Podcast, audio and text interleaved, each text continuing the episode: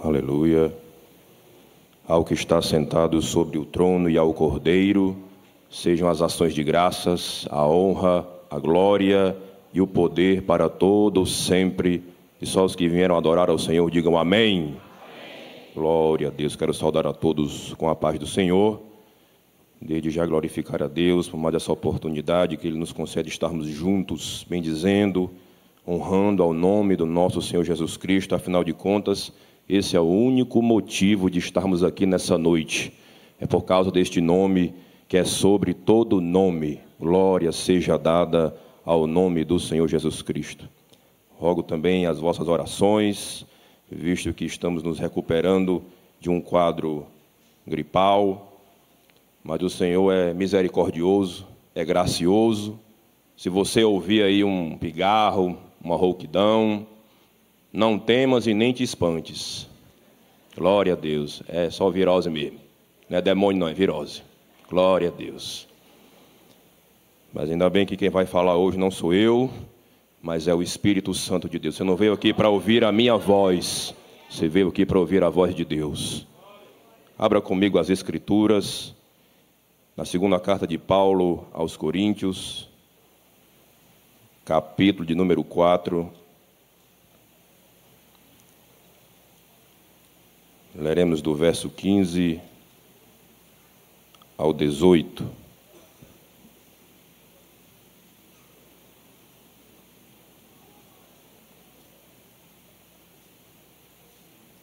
Segundo de Paulo aos Coríntios, capítulo 4, do verso 15 ao 18. Diz assim a palavra do Senhor porque tudo isso é para o bem de vocês, para que a graça, multiplicando-se, torne abundantes as ações de graças por meio de muitos para a glória de Deus. Por isso, não desanimamos. Pelo contrário, mesmo que o nosso ser exterior se desgaste, o nosso ser interior se renova dia a dia porque a nossa leve e momentânea tribulação produz para nós um eterno peso de glória acima de toda comparação, na medida em que não olhamos para as coisas que se veem, mas para as que não se veem, porque as coisas que se veem são temporais, mas as que se não veem são eternas. Glória a Deus. Senhor Deus e Pai, no nome de Jesus, abrimos as Escrituras e abrimos também o nosso coração para receber a ministração do Teu Espírito Santo. Fala conosco conforme a Tua vontade, Senhor. Vem nos limpar, vem nos corrigir, Senhor. Vem nos aperfeiçoar mediante o poder da Tua palavra, ó Deus. Vai nos lavando, Senhor, vai nos transformando, nos transforma de dentro para fora, para a glória do Teu nome. Que toda e qualquer outra voz que não seja a Tua, seja silenciada nesta noite, toda barreira, todo impedimento, toda dificuldade seja vencida pelo nome do teu filho amado Jesus Cristo. E que o teu Espírito Santo tenha liberdade de operar no nosso meio, que os ouvidos se abram para ouvir a tua voz, que os olhos se abram para contemplar a tua glória e que os lábios se abram em adoração e louvor a ti. É o que nós te pedimos e te agradecemos no nome de Jesus. Amém. Amados, é importante lembrarmos que o nosso Deus é um Deus que ama e é especialista em fazer coisas novas. Não há monotonia espiritual em quem anda com esse Deus poderoso. Não existe mesmice espiritual. Não existe a mesma coisa todo dia. Não, sempre Deus tem algo novo para nos ensinar, para nos revelar, para nos fazer crescer. Porque este Deus que servimos é o Deus que é poderoso para fazer novo todo dia a nossa comunhão, a nossa intimidade, a nossa experiência com Ele.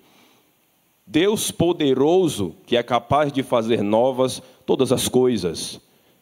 Vejamos alguns exemplos desse poder renovador do nosso Deus. A aliança que nós temos com Ele é chamada de nova aliança. Mateus capítulo 26, no verso 28, Jesus, ao tomar o cálice, ele vai dizer: Este é o meu sangue, o sangue do Novo Testamento, da nova aliança, que é derramado por muitos para a remissão dos pecados.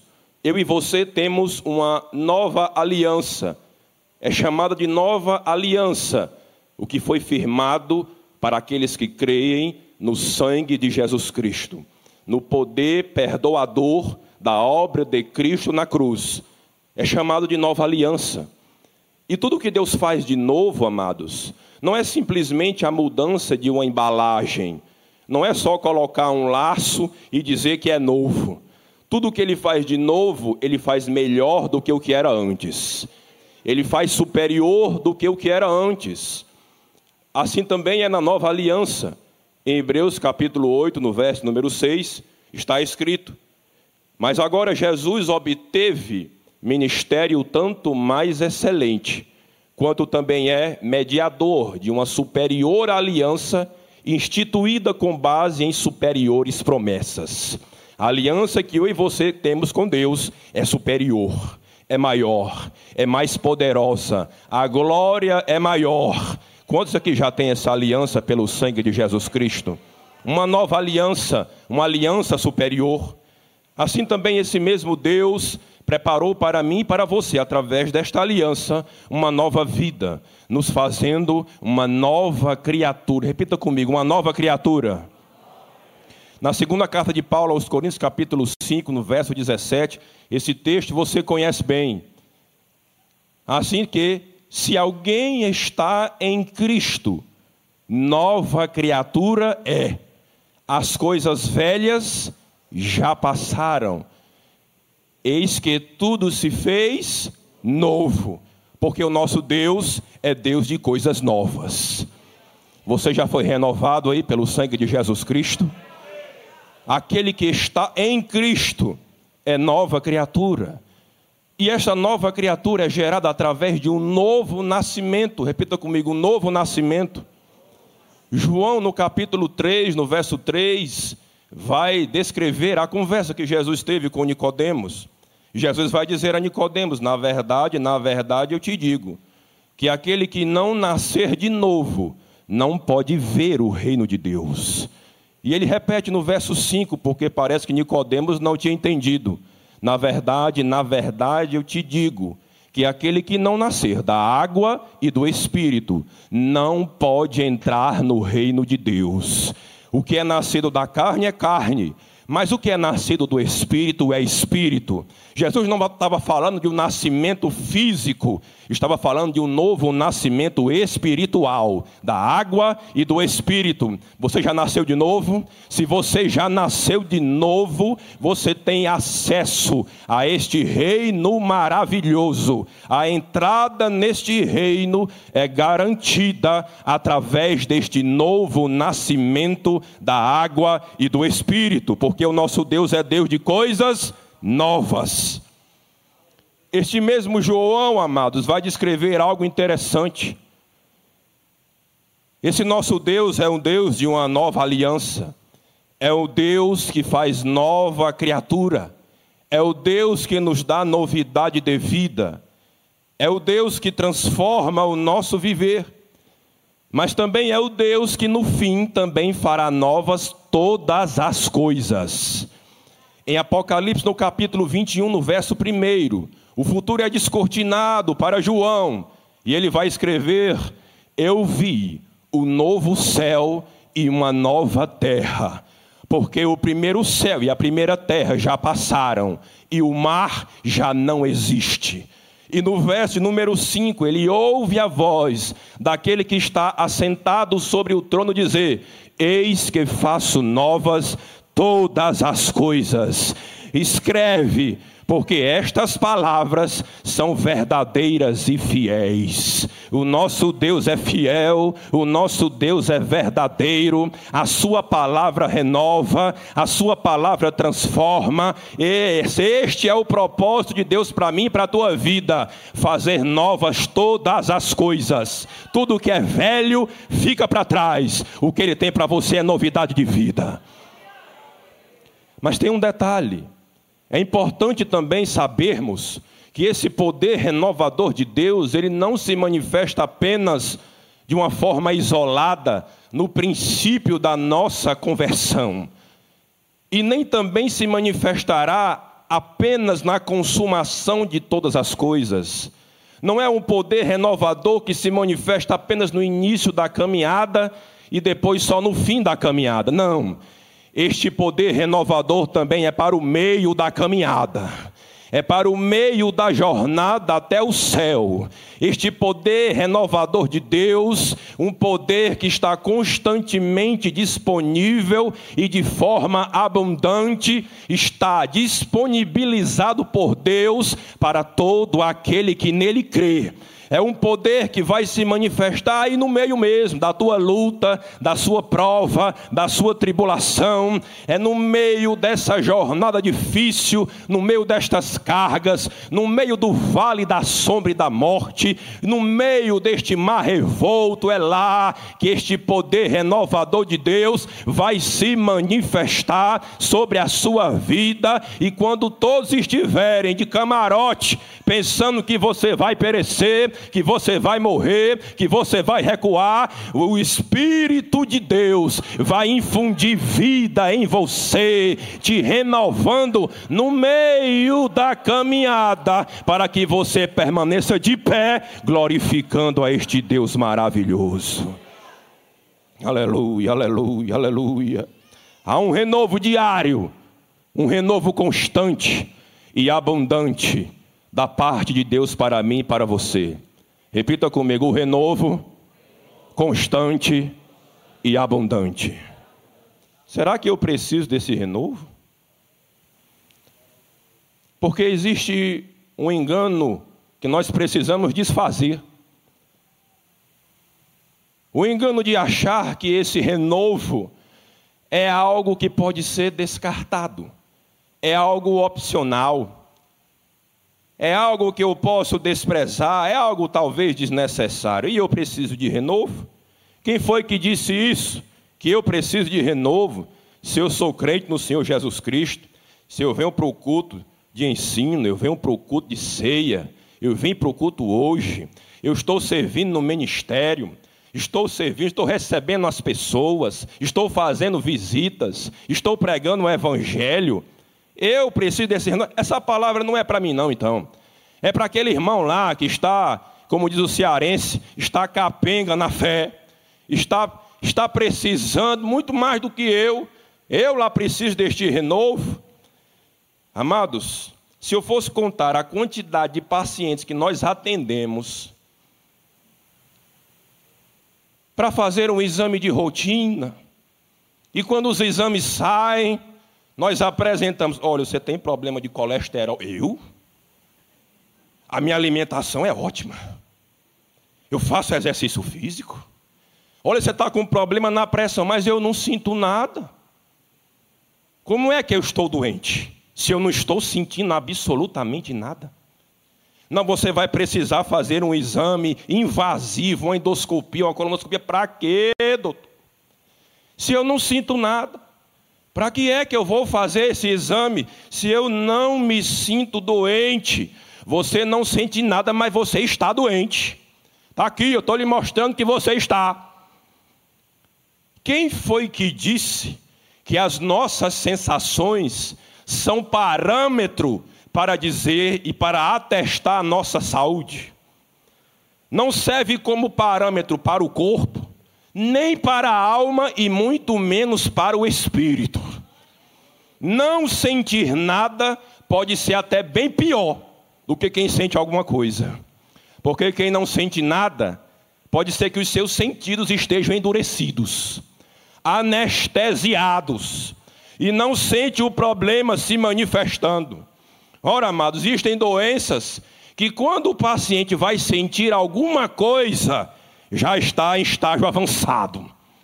Mas glória a Deus, que o Espírito Santo tem um check-up diário, um check-up de rotina, todo dia, para sondar o meu coração, sondar o teu coração, apesar das nossas sensações e opiniões e sentimentos. Ele é capaz de revelar: olha, eu preciso mudar isso em você, aqui é na sua língua, é no seu ouvido, é na sua maneira de tratar o seu pai, a sua mãe, é na maneira de você se comportar. É aí que eu preciso tratar no seu coração, no seu interior. Em Hebreus capítulo 3, amados, no verso 12 e 13, olha o que é que o escritor está dizendo para a igreja. Ele vai dizer: Vede, irmãos. Ele está falando para descrente, não. Está falando para crente. Vede, irmãos, que nunca haja em qualquer um de vós um coração mau e infiel para se apartar do Deus vivo. Antes, exortai-vos, olha a frequência, todo dia, durante o tempo que se chama hoje, para que nenhum de vós se endureça pelo engano do pecado. Porque é justamente isso que o pecado gera, uma morte silenciosa.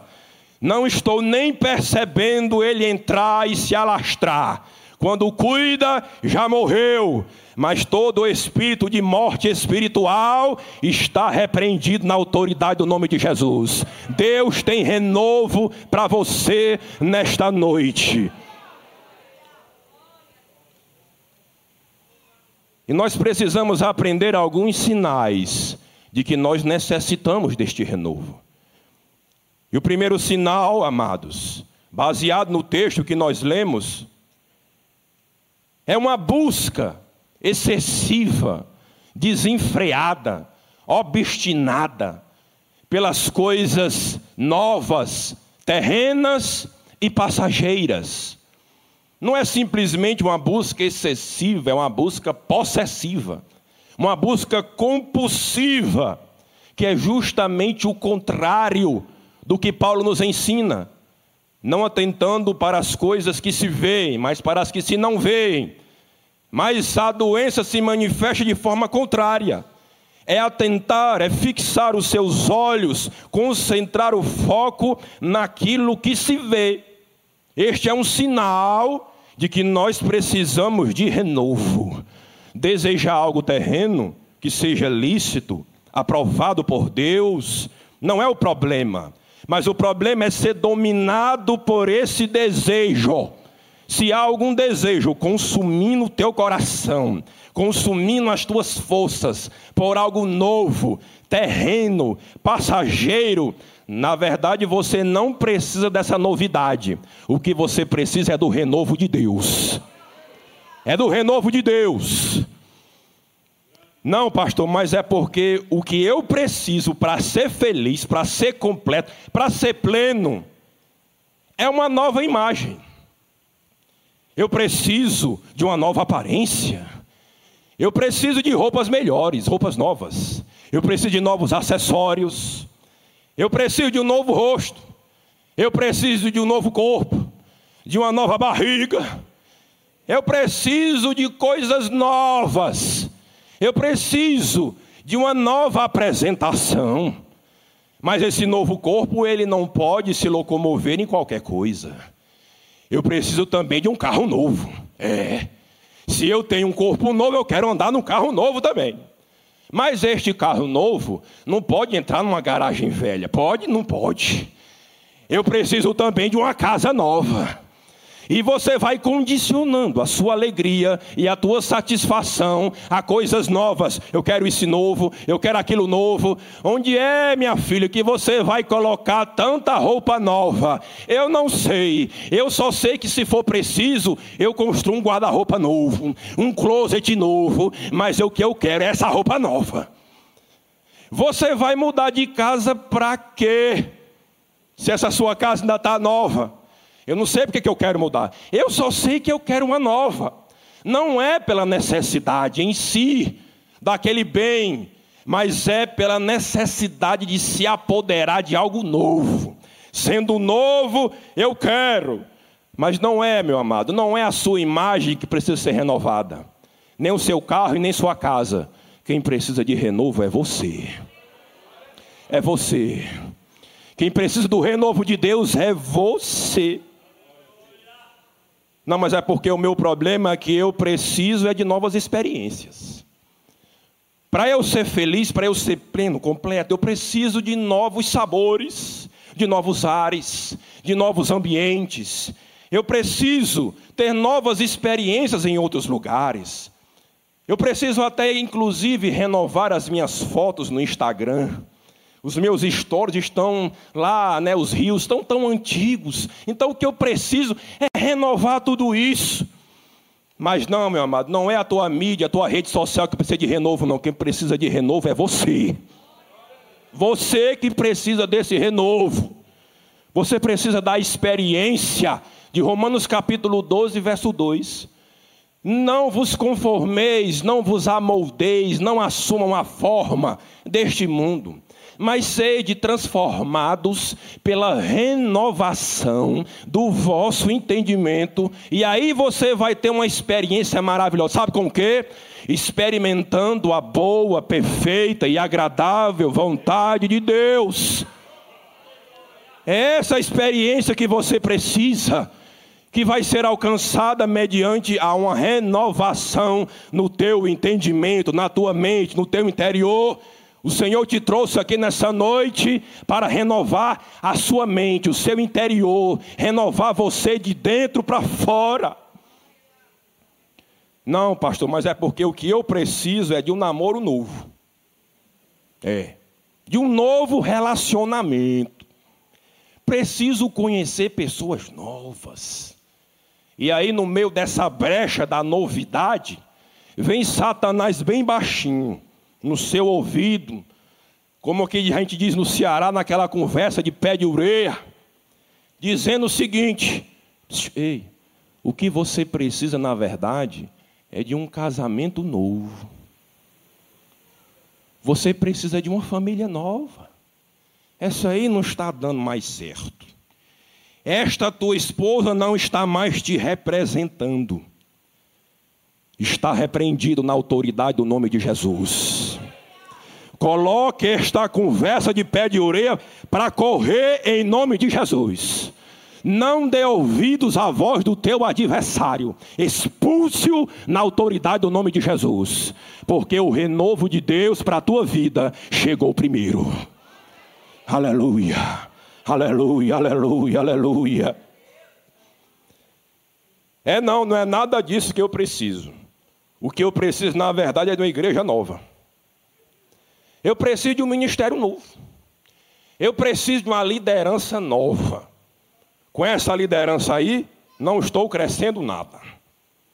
Não tem ninguém contribuindo para a minha vida espiritual. Eu vou atrás é de um pastor novo. Preciso de algo novo na minha vida. É não, meu filho. O que você precisa é do renovo de Deus. O que você precisa é conhecer o teu bom pastor que deu a vida por você. Você precisa conhecer o pastor do Salmo de número 23. O Senhor é o meu pastor e nada tenho falta. Nele você encontra a tua suficiência. Nele você encontra a tua satisfação é justamente Ele que vai conduzir você para deitar nos pastos verdejantes, que vai guiar você mansamente às águas tranquilas, que vai refrigerar a tua alma, que vai guiar você pelas veredas da justiça por amor do seu nome. Aleluia, aleluia, aleluia. Mas o que eu desejo é lícito. Aí vem o apóstolo Paulo para acabar com o nosso argumento dizer: 1 Coríntios capítulo 6, verso 12, todas as coisas me são lícitas, mas nem todas convêm. Todas as coisas me são lícitas, mas eu não me deixarei dominar por nenhuma delas. O que é lícito pode se tornar ilícito se te domina, se se apodera da tua mente, do teu coração, porque acaba se transformando num ídolo que você precisa quebrar nessa noite. Ídolo muitas vezes são coisas boas, colocadas no lugar errado e sendo tratadas da maneira errada. Eu não consigo viver sem isso. A minha vida depende disso. É isto que dá a razão do meu viver. Se você é capaz de dizer essas frases para qualquer coisa ou pessoa, você acabou de encontrar o seu ídolo aí, no seu lugar agora aí. Porque estas frases só podem ser aplicadas em Deus. Em Deus. Em Deus. Tem um segundo sinal que nós precisamos aprender. É o sinal do desânimo excessivo. Se num extremo havia uma busca excessiva por novidades, no outro extremo há um cansaço, um esgotamento, um desânimo tão excessivo que aquela pessoa não consegue nem pensar em coisas novas. É aquela pessoa que geralmente é aversa a novidades. O que Paulo fala no verso 16 sobre desanimar significa estar totalmente sem ânimo, estar desgastado, estar cansado, estar exausto. E o contexto dessa exaustão aqui são justamente as provas, as tribulações, as angústias, o peso, a carga das responsabilidades familiares, profissionais, ministeriais, que estão exaurindo as suas forças, estão exaurindo a tua vontade de permanecer de pé. E a única vontade que você tem é de desistir, é de abandonar tudo, é de colocar um ponto final. Segunda de Paulo aos Tessalonicenses, capítulo 3, verso 13. Olha o que é que Paulo vai ensinar para a igreja. Amados, não vos canseis de fazer o bem. Este cansar aqui é a mesma palavra no original para desanimar. Não desfaleçam de fazer o bem, porque é possível entrar numa exaustão espiritual tão grande que até o bem você não consegue mais fazer. Mas o Senhor está aqui hoje para renovar as tuas forças, para que você permaneça de pé praticando o bem. Mas é porque você não sabe, meu irmão, o peso que eu tenho enfrentado, o peso que eu tenho passado. E para que exemplo melhor, amados? de alguém que suportou um peso tão grande, uma carga tão imensa de responsabilidade, do que o próprio apóstolo Paulo. Esse mesmo apóstolo vai escrever no capítulo 4 que nós lemos, no verso 1, olha o que, é que ele vai dizer. Por isso, tendo este ministério, segundo a misericórdia que nos foi dada, não desanimamos. Repita comigo: não desanimamos. Como é que pode isso, apóstolo Paulo?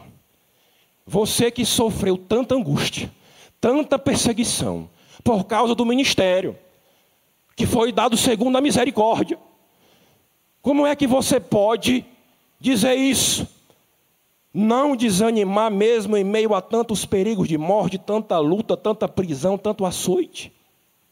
Para que você tenha uma ideia do que Paulo sofreu, ele mesmo vai descrever sofri cinco quarentenas de açoites, menos um.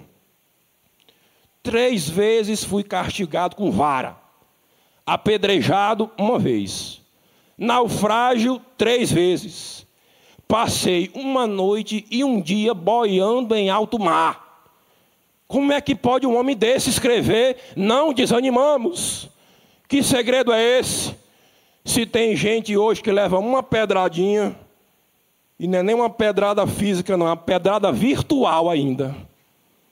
E já está desmoronando, está se acabando, recebe uma crítica, um dislike na rede social e já acha que o mundo não tem mais sentido. Como é que pode um homem desse sofrer tudo isso e ainda assim permanecer de pé dizendo: Ei, aqui não tem desânimo, não, viu? Nós estamos de pé nós continuamos firmes, fazendo a vontade de Deus. Que segredo é esse? No verso número 8 ele vai dizer: Em tudo somos atribulados, porém não angustiados. Ficamos perplexos, porém não desanimados. De novo ele vai falar de desânimo. Existem cada coisa, amados, cada coisa que nós enxergamos, cada notícia que aparece, que nos deixam perplexos. O que é que vai ser do futuro? O que é que vai ser da minha casa, da minha família, do meu emprego? Você pode até ficar perplexo, mas você não vai mais ficar desanimado, porque tem renovo de Deus para você nessa noite. E ele achou pouco, falar duas vezes, não desanimamos, falou pela terceira vez, no verso 16. Por isso não desanimamos. Por isso o quê? Se ele fala por isso, é porque tem uma causa, tem um motivo que estava guardando o seu coração, blindando a sua alma desse desânimo. E que motivo era esse? Está no verso 15, acompanha aí na sua Bíblia. Porque tudo isso é para o bem de vocês, porque a graça, multiplicando-se, torne abundante as ações de graças no meio de muitos para a glória de Deus. O motivo que impedia Paulo de se desanimar era justamente a multiplicação da graça de Deus. Você serve um Deus que multiplica pães e peixes, mas que também multiplica graça sobre a sua vida. Qual é a medida de graça que você está precisando nessa noite? Pois Ele tem a medida certa para você a graça que vem sobre nós e que se multiplica, ela é abundante. E se ela é abundante, ela transborda. E ela transborda em quê?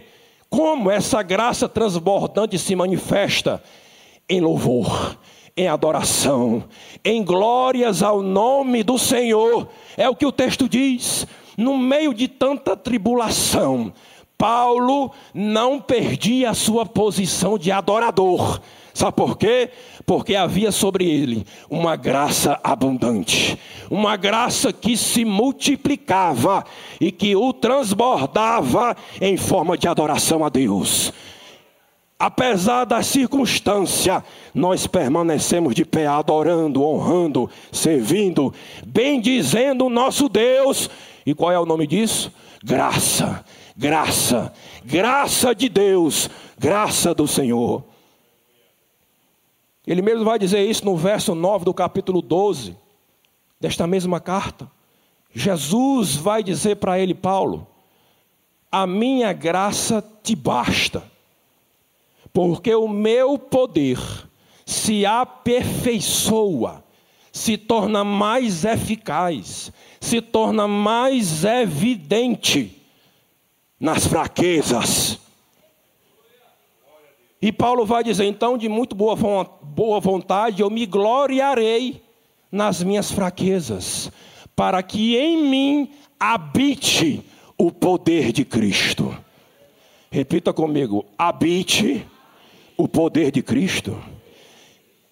Habitar significa algo permanente, algo perene, algo que está dentro dele de forma permanente, de forma constante este é o renovo constante e abundante que Deus tem para você nessa noite. Não é só um poder que vai e vem, que te faz dar glória a Deus num dia e no outro dia você está murmurando. Não, é um poder que vem sobre você e que permanece em você. E essa graça, amados, é uma graça também que nos renova. Paulo descobriu isso. Que esta graça é uma graça que está dia a dia disponível para nos renovar. Ele descobriu que esta graça estava disponível para renovar o seu interior, de modo que a idade exterior é diferente da idade do interior.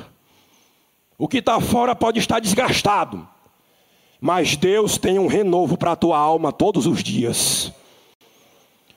Ainda que o homem exterior se corrompa, se desgaste pelas intempéries desta vida, para o teu interior há um renovo disponibilizado por Deus. O desgaste de Paulo, amados, era extremo. Era um desgaste diário, um desgaste contínuo. Eu costumo dizer que Paulo era usado no modo severo. Você já viu lá o manual do seu carro? Tem assim: uso em modo severo. a revisão é diferente. A troca de óleo é mais frequente. As peças se desgastam mais precocemente.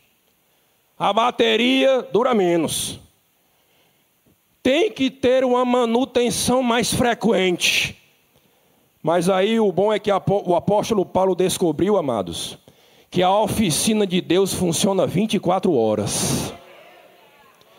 E quem te atende lá é o próprio dono, viu? Não manda funcionário, não, é ele mesmo que vai te atender. Dá o diagnóstico na hora e faz o serviço na hora. Não conforme você quer, mas conforme você precisa. E tem mais um detalhe: nem precisa agendar. A hora que você chegar lá, tem vaga para você. E o melhor de tudo é que o serviço já foi pago pelo sangue de Jesus Cristo derramado na cruz. Aleluia, aleluia. Vem para o renovo. Vem para a oficina de Deus. Ei, você que está precisando de manutenção, você está diante do Deus certo, o Deus que renova, o Deus que é poderoso para reformar o nosso interior. Paulo descobriu que se o desgaste era intenso, na mesma medida vinha o renovo de Deus. Era proporcional ao desgaste. O desgaste era intenso, era profundo mas muito mais intenso e profundo era o renovo de Deus dentro de Paulo. De modo que sempre pela manhã acordava um novo Paulo, com novas forças, com um novo ânimo, capaz de orientar uma igreja de dentro de uma prisão, dizendo: regozijai-vos sempre. Outra vez vos digo: regozijai-vos. Isso é um poder, é um empoderamento que independe das circunstâncias. Sabe por quê, meu amado? Porque ainda existe uma obra a ser feita. E você é participante desta obra. É através de você que Deus vai levar o pão aos famintos. Através dos seus lábios. Que muitos ainda ouvirão a palavra da vida é através das suas mãos que Deus vai curar. É através dos teus pés que Ele vai levar as boas novas. Ainda há espaço na pescaria de Deus. Ainda há espaço no arado de Deus. A seara é grande. E Ele te levantou como trabalhador desta seara. Por isso você não vai parar. Você vai permanecer de pé não dependendo das tuas forças, mas dependendo do renovo de Deus. Abre a tua boca aí, profeta de Deus, e anuncia o Evangelho. Levanta as tuas mãos para orar sobre os enfermos, e eles serão curados. Abre a tua boca para falar novas línguas, para a glória de Deus.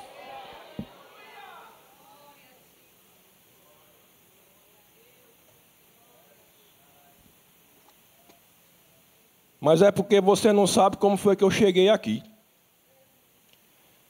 Talvez o teu homem interior chegou aqui quase batendo o motor já. Veio na banguela, de casa para cá. Só deu tempo de estacionar aí na poltrona. Por onde você anda é se tremendo todo. É uma zoada grande. Chama a atenção de todo mundo. Por onde passa é aquela fumaça preta saindo do escapamento, todo enferrujado, caindo aos pedaços. E quem olha para você abre a boca e diz: Esse aí mesmo, só dá para sucata, só presta para sucata. Mas o que o teu Deus te diz nessa noite é diferente.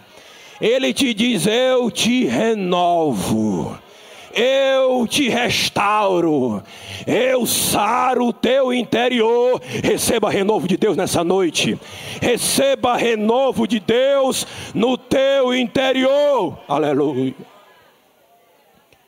É esse renovo que nos empodera. E o que é que eu preciso fazer para receber este renovo? Ore, peça, busque. Entenda que esse renovo está disponível de presente para você hoje, agora. Não é para amanhã, não, é para hoje. É para agora. Mas eu fui renovado ontem, mas hoje tem mais. Foi o que Paulo fez pela igreja dos Efésios. Efésios capítulo 3, verso 16. Paulo vai pedir: Peço a Deus que, segundo a riqueza da sua glória, conceda a vocês que sejam fortalecidos com poder, pelo seu espírito, no íntimo de cada um, no homem interior de cada um de vocês é esse fortalecimento de poder que você precisa nessa noite. Se você pedir, se você clamar, se você crer, tem fortalecimento de poder pelo Espírito de Deus preparado para você agora. Por causa desse poder no íntimo, a visão de Paulo foi mudada, foi transformada de modo que ele não atentava mais nas coisas que se veem, mas nas que se não veem. Muitas vezes os nossos olhos estão baixos, cansados, só conseguem olhar para a terra, só conseguem olhar para o próprio ventre, porque está faltando renovo no interior.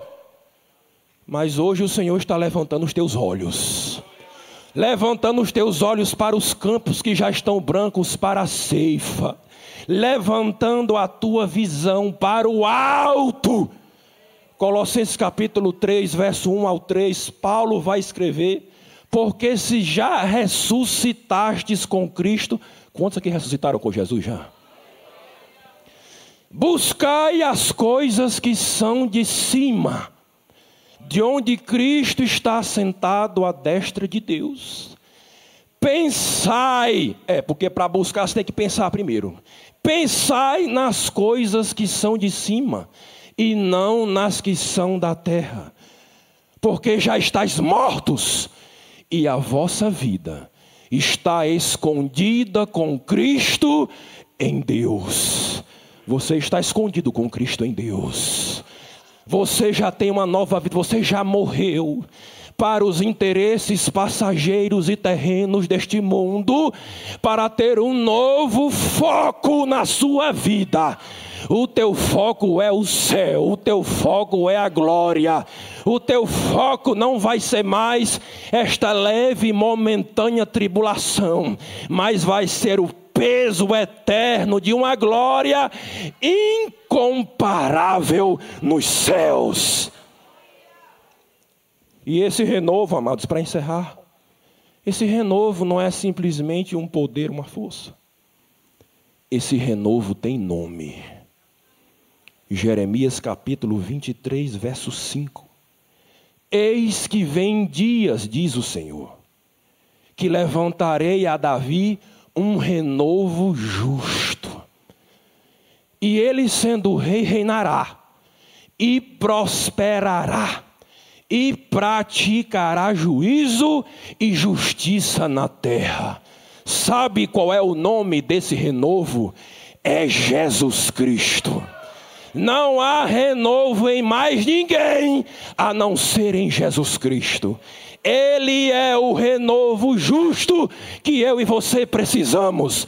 É estando em Cristo que somos renovados todo dia. Quantos creem neste renovo chamado Jesus? Fique de pé para a glória de Deus.